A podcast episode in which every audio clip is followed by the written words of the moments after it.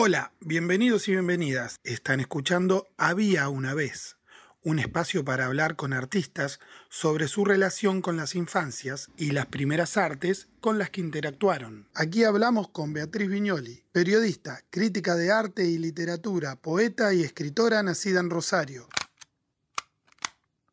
Acá en Rosario, sí. ¿Dónde?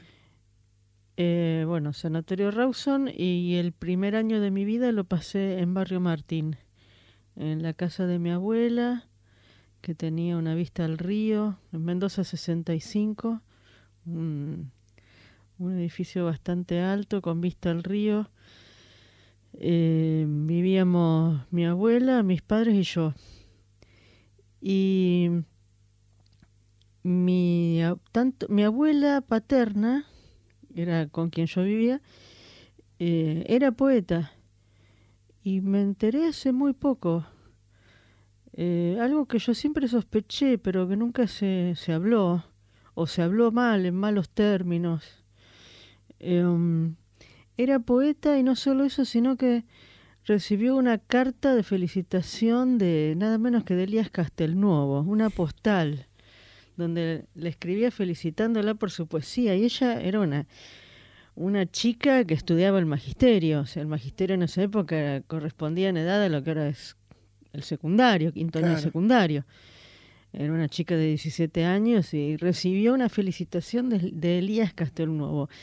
Y mm, eso lo encontró mi hermano Luis entre los papeles de mi madre hace poquito y eh, y no sé si están los poemas, si algo de eso habrá quedado en alguna carta, en algún archivo familiar. Eh, y mi abuelo materno era escultor, Herminio Blota. Fue, después fui, fui enterándome con el tiempo de que fue un escultor muy conocido en su época, estaba considerado entre los artistas más promisorios de Rosario cuando era joven, junto con, con el pintor César Cayano y, y, otros, y que no eran muchos, eran muy pocos los que se destacaban en, el arte. Estoy hablando de su época, estoy hablando comienzos del siglo XX, o sea, hace más de 100 años, año 1913 por ahí. Em, y eh, también fue el primer historiador de, del arte de Rosario, publicó en el diario La Nación un artículo sobre, sobre arte de Rosario y en el año 1925. Em, y bueno, para mí cuando era chica era muy natural ir de visita eh, con mi mamá a la casa a la casa de mis tíos Norma y Claudio. Claudio era hijo de mi tío Claudio era hijo de hermano de mi madre, hijo de Herminio. Y el Herminio en esa casa había tenido su taller de escultor, o sea, una casa muy, muy larga, eh, en la cortada Marcos Paz, eh, justo al ladito de la vía, vos entrabas y adelante de todo estaba el estudio. Después más atrás estaba la casa.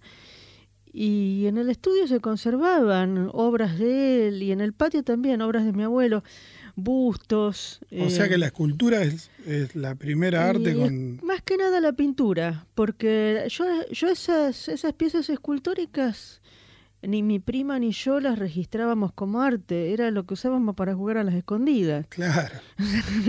nos, escondíamos atrás del Belgrano, atrás del Sarmiento, atrás del San Martín, de todos los próceres que había, Eran esculturas que de modelado mi abuelo. Que en general las que tenía ahí eran las de próceres, que se ve que habrán sido las que más les pedían o las que más salían. Están. Hizo, bueno, hay, hay un gran inventario, si vos buscas en en Facebook, Esculturas de Herminio Blota, Herminio sin H, porque es el nombre italiano original, eh, Blota con dos T. Esculturas de Herminio Blota, un archivo que hicieron mis primos, sobre todo mi primo Luis Blota, con la colaboración de otros primos míos más.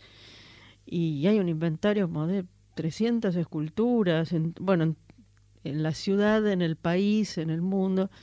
Em, y en ese momento para nosotros era así como lo más natural digamos, qué sé yo, por ejemplo, había un adelante de todo Ni bien entrabas a la casa, había un, San Martín en su pedestal con los brazos. No me acuerdo si era un San Martín, un Belgrano, no me acuerdo qué prócer era, sé que era un prócer. Tenía patillas, seguro. Algo de eso. bueno, y estaba ese prócer ahí, tenía los brazos cruzados, así, ¿no? Sí. Y entonces, ¿qué pasaba? Estaba la intemperie, un material lo suficientemente resistente, no era yeso, era un material que podía estar a la intemperie.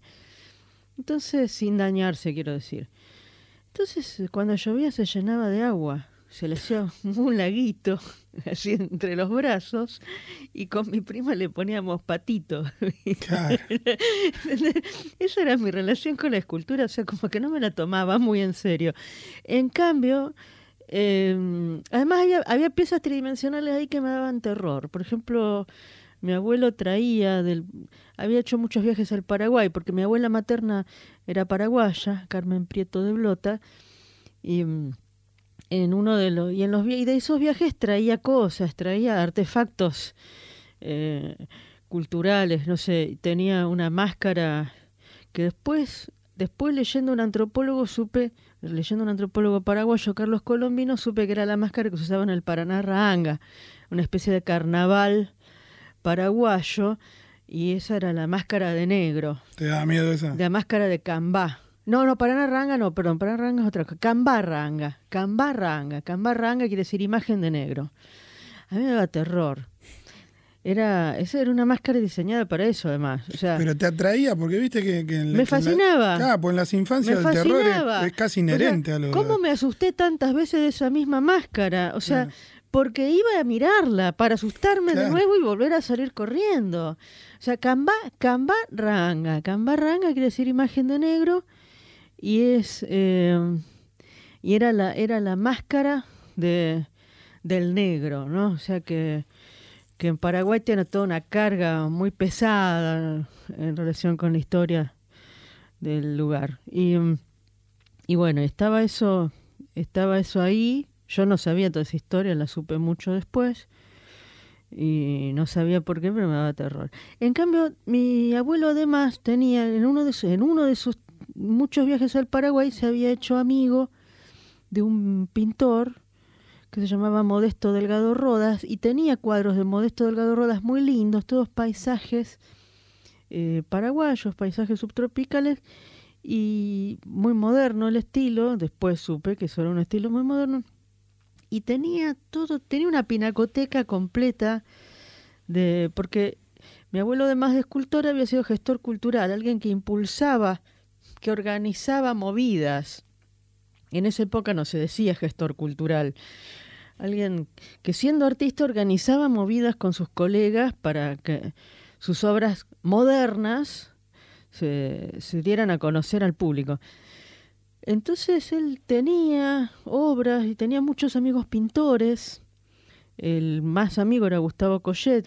Y, y tenía muchas pinturas de sus amigos pintores, eh, paisajes, eh, firmas que yo después, ahora digo, wow, este, vivía dentro de un museo. Y, bueno, era, no, era como también natural eh, vivir entre entre esas cosas, pero la pintura en particular me, me atraía más que la escultura.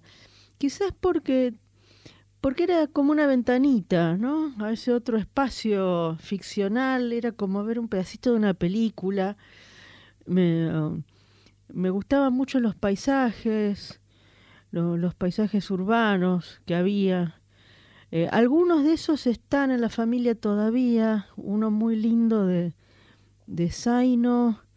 Me parece, lo, lo, me parece ese, ese, quedó en la familia, ese era uno de mis favoritos. dijiste que, que era moderno, ¿vos los, recordás como modernos? No, yo, para mí eran paisajes, para mí eran...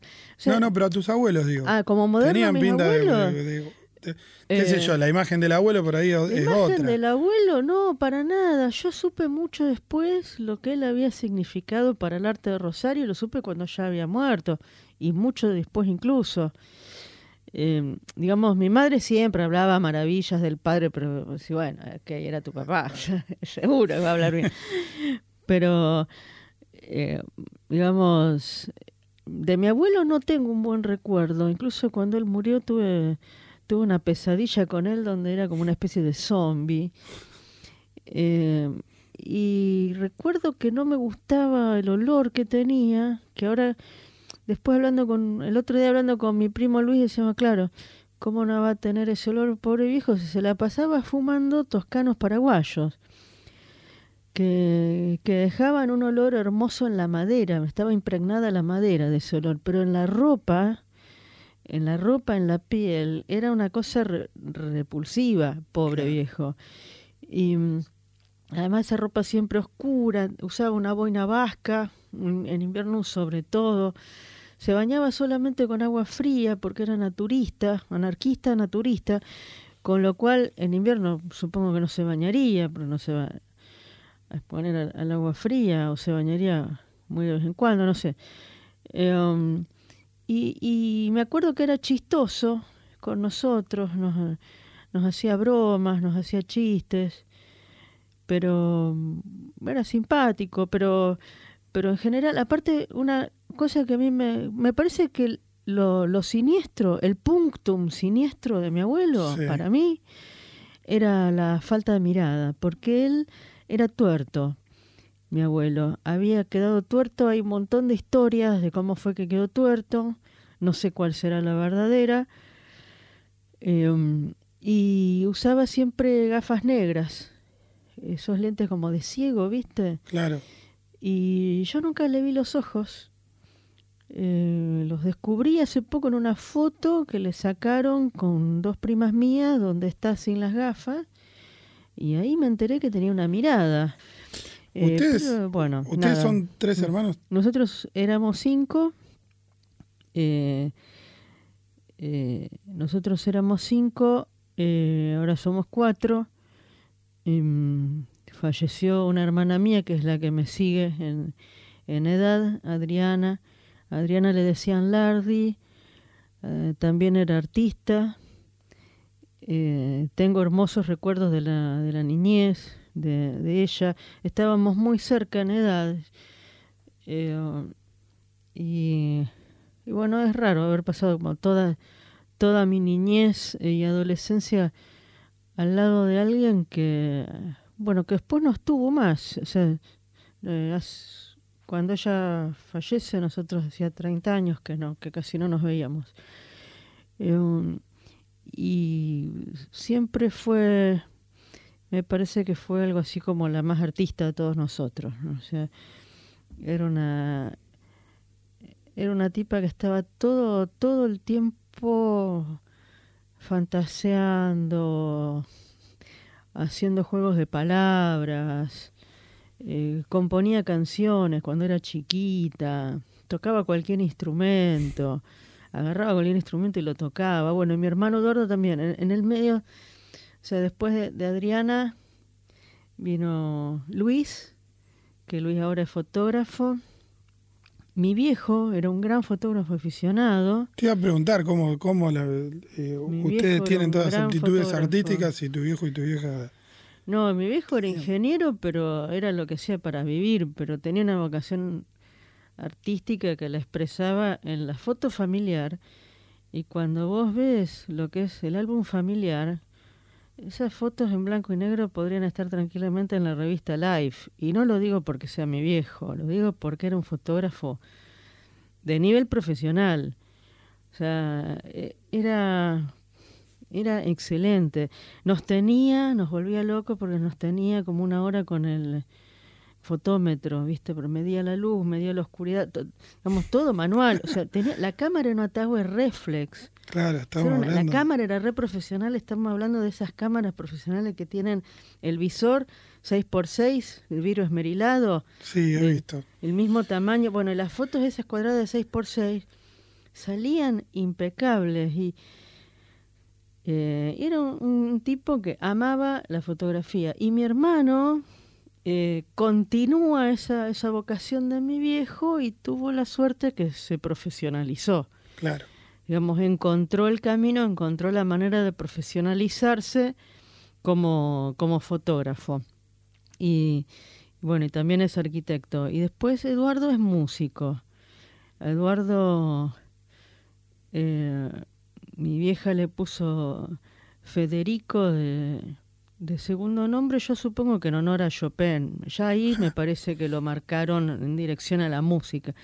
Desde muy chiquito empezó con la música y nosotros teníamos el piano de la abuela y, y teníamos un primo que, que era un talento musical innato, Andrés Blota, y, y bueno, y, mi vieja se ve que lo envidiaba o no sé qué, porque tenía la esperanza de que alguno de nosotros iba a tocar el piano así. Y cuando yo era chica me mandaba piano y yo odiaba el piano, me aburría, no sabía qué hacer con, con eso, viste, no, no me significaba nada. O sea, para, mi vieja amaba la música, era como su gran frustración no poder escuchar música porque mi viejo tenía grandes dolores de cabeza y, y no se podía hacer ningún ruido.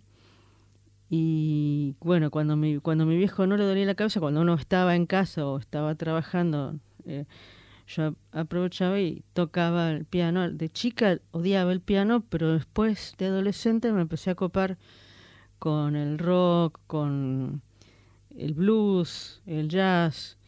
Eh, fui incorporando así distintos géneros y aprendiendo y entusiasmándome y y estudié un poco de jazz y los acordes que sabía se los pasé a mi hermano y con eso mi hermano empezó y después su carrera sí hasta el día de hoy eh, no y para. es un grosso es un super músico y músico y luthier.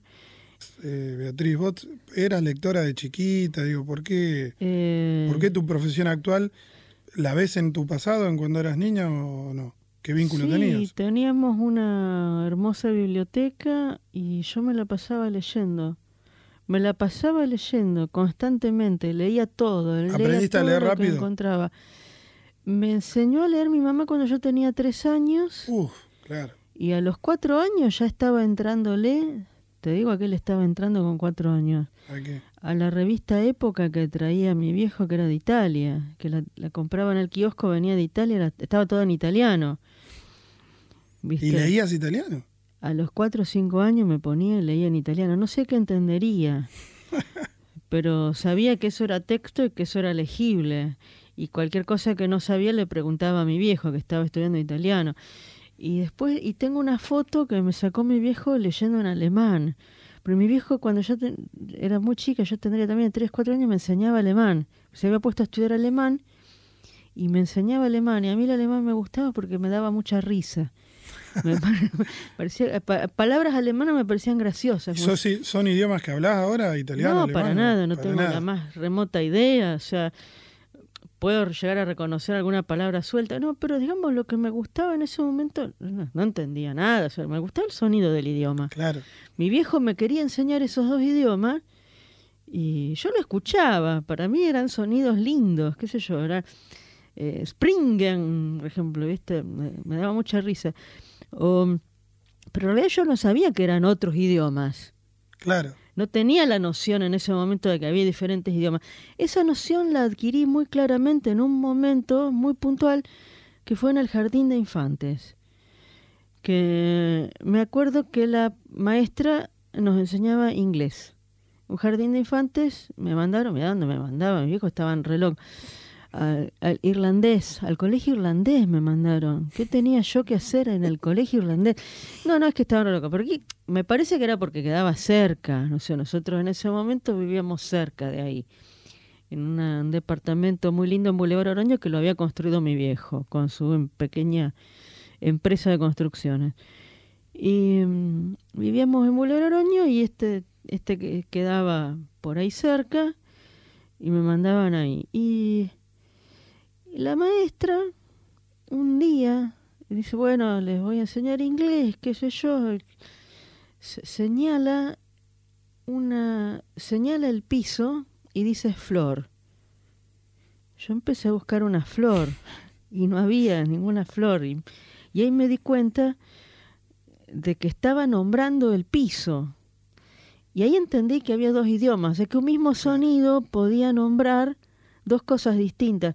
Y esa comprensión fue la que me marcó porque mi profesión durante casi toda mi vida fue la de tra- traductora, traductora de inglés. Me con lo que más me he ganado la vida ha sido con eso. Que, que nace de ese, nace de ese asombro inicial, ¿no? ¿Viste? De, decir cómo un mismo sonido puede nombrar dos cosas. Entonces los nombres no son inherentes a las cosas. La cosa no viene con el nombre, no nace con nombre, la cosa no tiene nombre.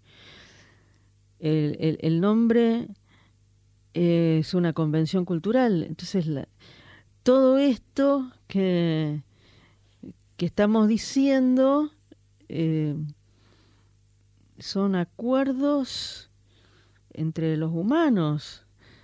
Eh, nada de esto es natural. Eh, es todo un gran invento. Entonces, como que, bueno, se puede seguir inventando también. Eh, cuando escribís ahora, digo, mm. ¿no? ¿Inventás palabras? en general no. no, no, me las arreglo con lo que hay. Trato de, de, de arreglármelas con lo que, con lo que hay y y si me quedo sin palabras, y bueno, mala suerte. Quedará inexpresado eso que tenía para decir. ¿Y cuando eras chica? Bueno, yo cuando era chica inventaba palabras todo el tiempo. Es más, engañaba a la gente haciéndole creer que esas palabras existían. Eh, yo a, a, mi hermana Adriana, durante, mi hermana Adriana durante muchos años creyó que la ventanita chiquitita por donde entraban los gatos eh, mi viejo era fanático de los gatos y cuando construía tenía siempre en cuenta a los gatos. Entonces había hecho una ventanita finita, que no sé si, ese era el mito familiar, no sé si la ventanita era para el gato, había sido especialmente hecha para el gato, o era una simple ventanita chiquita que al gato le gustaba. Pero bueno, es el primer mito, ¿no? Que esa ventanita era del gato. Eh, eh, después nosotros, nosotros nos compraba mucho mi mamá de discos y, y libros de María Elena Walsh de hecho, mi primer libro, sí, mi primer libro que tuve fue So Loco de, de María Elena Walsh, que me sabía los, poemas de memoria algunos, me encantaban, era muy divertido. Y, eh, y entonces, una de las canciones de María Elena Walsh, El gato que pesca, decía, ¿lo ves o no lo ves? Al gato que pes, ahí, ahí, sentado en su ventani. Entonces, eh, con mi hermana a la ventanita del gato le decíamos el ventaní. ¿Viste? Y, mi hermana siempre creyó que esa era una palabra, no se dio cuenta que la habíamos inventado nosotros, que la había inventado yo. Eh, le había hecho creer que esa palabra era común, ¿viste? Entonces, una vez que ella contaba que una vez estaba, estaba con, con sus amigas y tenían una ventanita parecida a esa, y la señaló y dijo, ahí, en el ventaní. Y todos se quedaron mirándola como diciendo de qué habla esta mujer. Y, en ese momento, con una gran vergüenza, mi hermana se dio cuenta que yo la había engañado, haciéndole creer que ventaní era una palabra. Y como eso tenía millones, pero algunas no las decía porque me daba miedo. Por ejemplo, eh, yo tenía cuando, cuando era chica... Eh, una de las cosas que recuerdo de mi infancia es que cuando me estaba por dormir tenía lo que después supe que se llamaban visiones hipnagógicas. visiones hipnagógicas, eh, hipnagogia quiere decir ir hacia el sueño. Ese es el momento entre el sueño, entre que estás despierto, cuando ya no estás del todo despierto, pero todavía no estás del todo dormido. Ese estado intermedio. Y em, en ese estado intermedio yo veía cosas. Eh, es muy común, es más común de lo que yo creía. Pensé que me pasaba solamente a mí, no quería hablar de esto con nadie, mucho menos con mi madre, porque pensé, uno me va a tomar por loca, me van a internar en un manicomio. Eh, y no, no, nunca me animé a hablarle de esto. Pero era, en realidad es muy común eh, y sucede generalmente como un efecto del estrés. Y ves, ves patterns, ves como un estampado como si fuera un estampado. Eh, yo veía eso, un estampado que gira, que se mueve, eh, un, mismo motivo que se, que se repite. Y lo que yo veía tenía la forma, ¿viste, ¿viste el estampado búlgaro? Sí. bueno, era como un estampado búlgaro. Y a, a, cada uno de esos cositos que yo veía aparecer repetidos, esas formas abstractas del estampado búlgaro que no son, son como comas. Eh, claro, sí. Eh, yo como yo siempre me imaginé que eran facturas, media luna, como media luna, sí. Bueno, eh, yo les decía quingajitos pero una palabra que nunca pronuncié. Bueno, a lo mejor son quingajitos y no sabemos cómo se llaman. Bueno, realmente no, no sé, yo les, yo les inventé un nombre, para mí eran quingajitos, pero nunca pronuncié la palabra quingajitos. Era algo que formaba parte de mi monólogo interno. Cuando yo veía aparecer esas cosas, pensaba, decía para mí, me, me decía a mí misma internamente, ah, acá vienen los quingajitos. Eh, y me quedaba con esa idea y me tranquilizaba porque sabía que eso tenía un nombre, ¿viste? Y me dormía más tranquila. Después también tenemos una hermana más chica, María Marta, que, que es 10 años menor que yo. Em, y la ventaja de tener tantos hermanos más chicos es que vos vas creciendo, vas, vas viviendo tu, tu adolescencia cuando ellos todavía son niños. Claro eh, y vas viviendo... No te desprendes de la niñez porque viene otra persona con una, la niñez ahí con alguien. Entonces, em, y todo lo que en la niñez te parecía natural, te das cuenta que eran cosas de criatura y lo ves en tus hermanos y decís, qué lindo, qué interesante. Entonces, qué bueno, esto se puede usar en un poema. Entonces, por ejemplo, yo anotaba las frases de mi hermana, recordaba los inventos de mi hermano ¿viste? Y eso era material que después podía ser los chistes de mi hermana Adriana. Ella se divertía mucho imitando las imitando las series, los personajes de las series que veíamos, ¿viste? El hombre nuclear, bueno. Y, y bueno, entonces eh, eh la televisión era así como nuestra gran inspiración para nuestros juegos.